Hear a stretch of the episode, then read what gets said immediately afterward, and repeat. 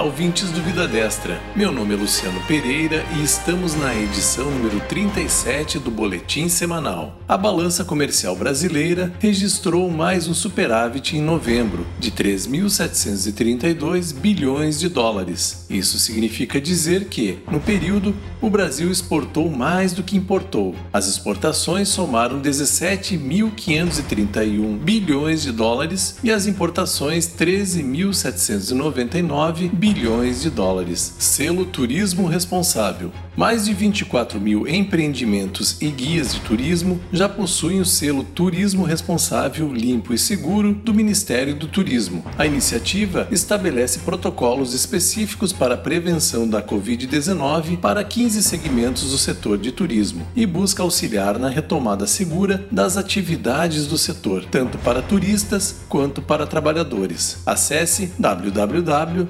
www.turismo.gov.br barra selo responsável. Recuperação econômica.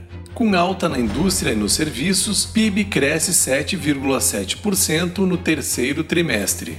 Prova de vida aposentados, pensionistas e anistiados políticos civis que não fizeram a chamada prova de vida entre março e dezembro não terão os benefícios bloqueados. O governo prorrogou a interrupção do bloqueio de pagamentos de benefícios para até 31 de janeiro de 2021. Leilões. O Ministério da Justiça e Segurança Pública superou a meta de 100 leilões de bens apreendidos de criminosos em 2020. Até o fim de novembro, um mês antes do planejado, 107 leilões foram promovidos pela Secretaria Nacional de Políticas sobre Drogas. O total é 907% superior ao número de astas públicas abertas em 2019, quando foram feitos 11 leilões. As ações da Secretaria Nacional de Políticas sobre Drogas arrecadaram 125 milhões de reais até o final de novembro.